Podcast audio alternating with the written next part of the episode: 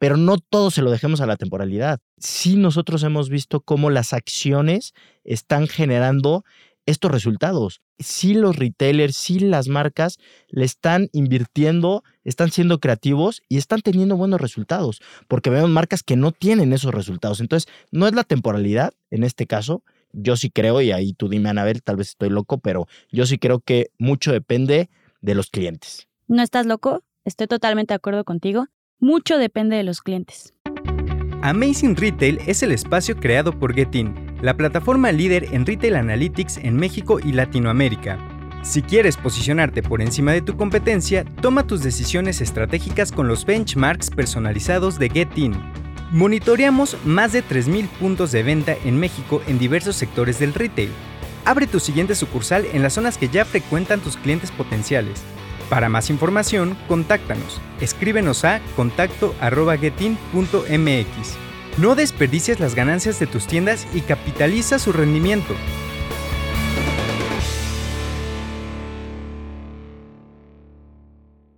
Bienvenidos a Amazing Retail. Yo soy Francisco. Y yo, Anabel. Regresamos en este primer capítulo de la sexta temporada con el análisis que realizamos sobre el año pasado en nuestro nuevo estudio 2022, el empoderamiento del retail mexicano. Un estudio que preparamos en Getting sobre el comportamiento de la industria. Si lo quieren revisar a detalle, está disponible de forma gratuita. Solo hay que dar clic en el link de la descripción de este episodio, llenar el formulario y te lo enviaremos por mail. Vamos a platicarles qué pasó, los highlights del 2022 y todo sobre nuestros indicadores y algunos otros puntos relevantes del retail.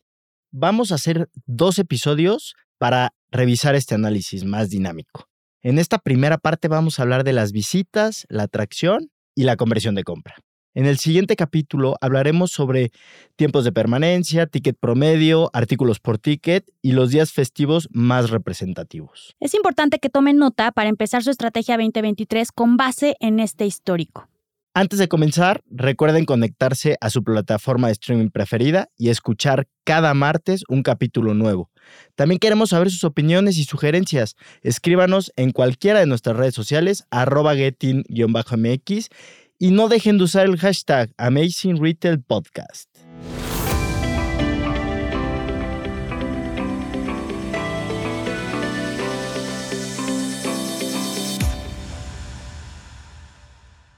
Pues Frank, para empezar les vamos a dar un poco de contexto.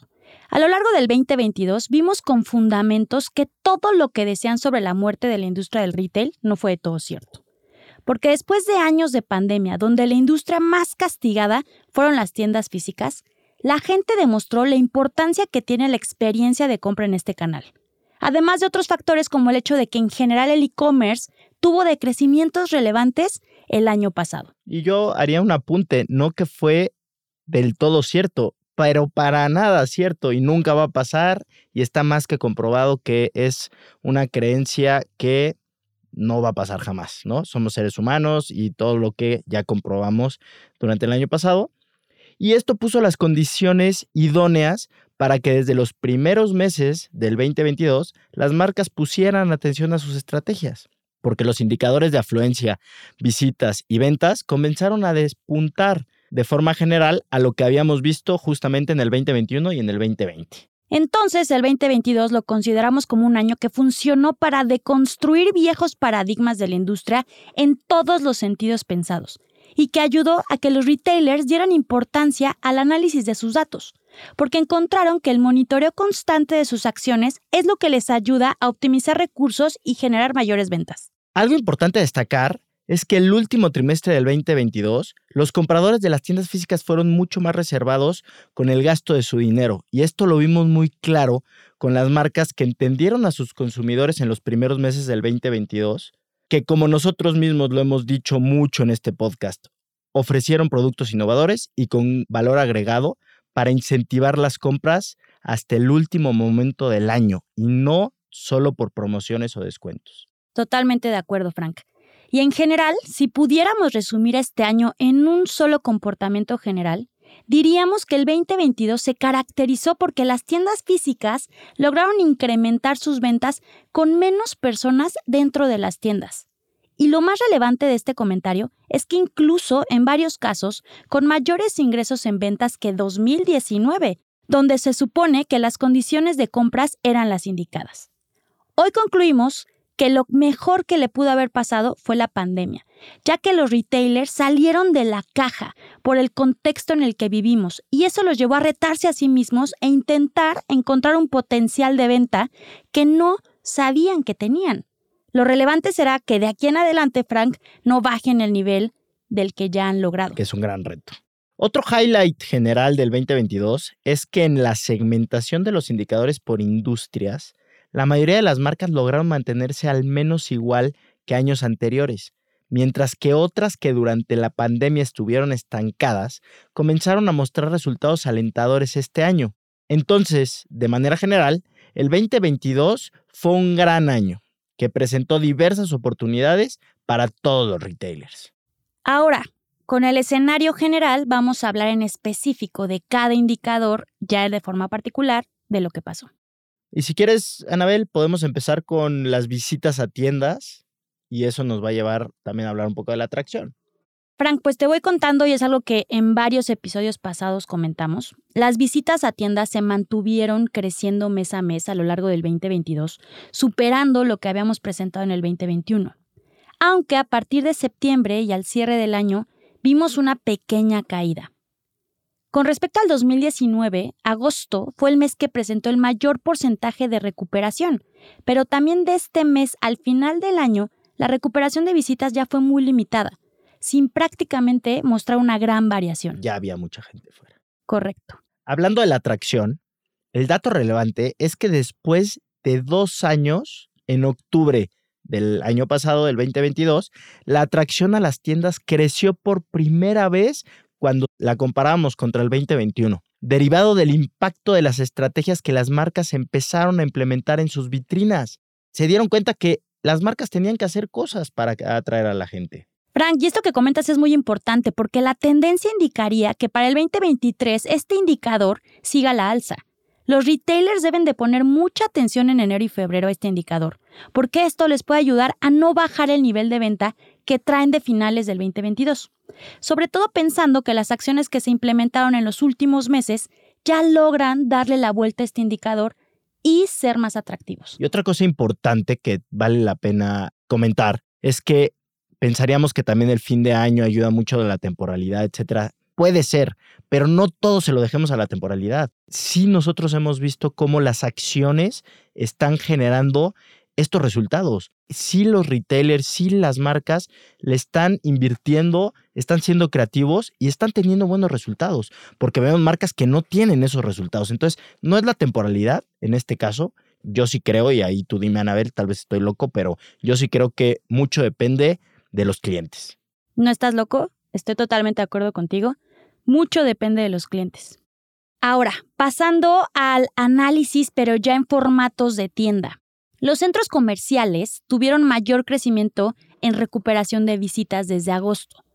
Estos presentaron un incremento positivo comparado al 2021.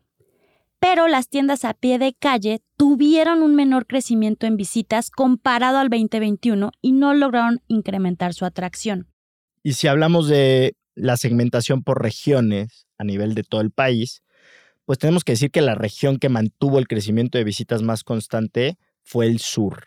Hablando de Guerrero, Oaxaca, Chiapas, Tabasco, Veracruz, Campeche y Yucatán, contra la región del norte, que es Baja California, Sonora, Chihuahua, Coahuila, Nuevo León y Tamaulipas, en donde la mayoría de los meses decreció o quedó igual.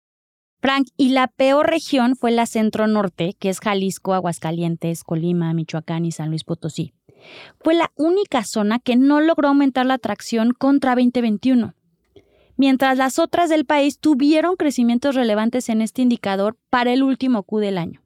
Ahora, Frank, nos vamos a pasar al indicador de conversión de compra. Les platico un poco. La conversión de compra en 2022 disminuyó comparado al 2021 pero se ha mantenido por encima de los niveles que estuvo en el 2019. Una tendencia, Frank, que ya hemos platicado y que ya esperábamos por el hecho de que hay más personas dentro de las tiendas. Y algo que hay que señalar es que durante noviembre este indicador tuvo una caída que fue atípica comparada a todos los años anteriores de pandemia. Aquí podemos atribuir que el inicio del mundial tuvo mucho que ver en este comportamiento. Sin duda. Y otro dato relevante de este indicador es que las tiendas en centros comerciales lograron mantener la conversión de compra desde septiembre del año pasado, siendo más baja que las tiendas a pie de calle.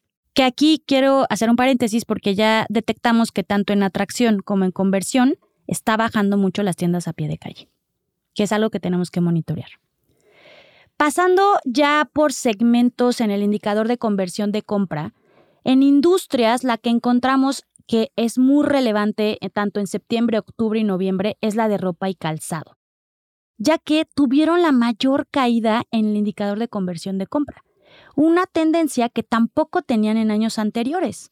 Y ahora si hablamos de este mismo indicador, pero ya segmentado por regiones, el dato más representativo es que la región del sur, otra vez el sur, Guerrero, Oaxaca, Chiapas, Veracruz, Tabasco, Campeche y Yucatán, aquí tuvo una caída muy significativa. ¿Se acuerdan que dijimos que en la atracción la ha ido muy bien y habían crecido? Ahora, pues no, la caída fue la peor desde septiembre comparado al año 2021 y este no lo vimos en otras regiones. Entonces, para tomar en cuenta qué está pasando con la conversión en esos estados.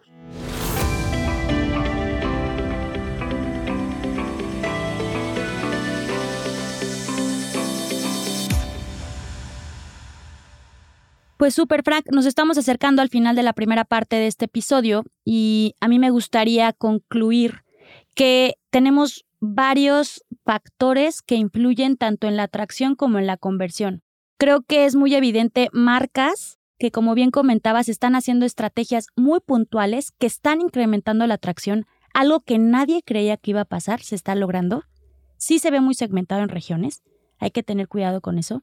Y por otro lado, la conversión de compras sí está cayendo, que era algo que ya sabíamos que iba a pasar porque había más gente dentro de las tiendas. Y a mí lo que me gustaría resaltar de este episodio es justamente lo que ya decía en primer lugar de las marcas, o sea, que no le dejemos toda la suerte, porque las cosas no pasan por suerte, o sea, si están teniendo buenos resultados, créansela y es por las acciones que están tomando, tanto en atracción, en conversión de compra, monitoreen, pero no es la suerte, ni es la temporalidad, o sea, sí puede ayudar, pero lo mismo te puede pasar a la inversa, la temporalidad te puede hundir, ¿no? Porque si no estabas preparado para recibir a tanta gente en diciembre, seguramente no te fue bien.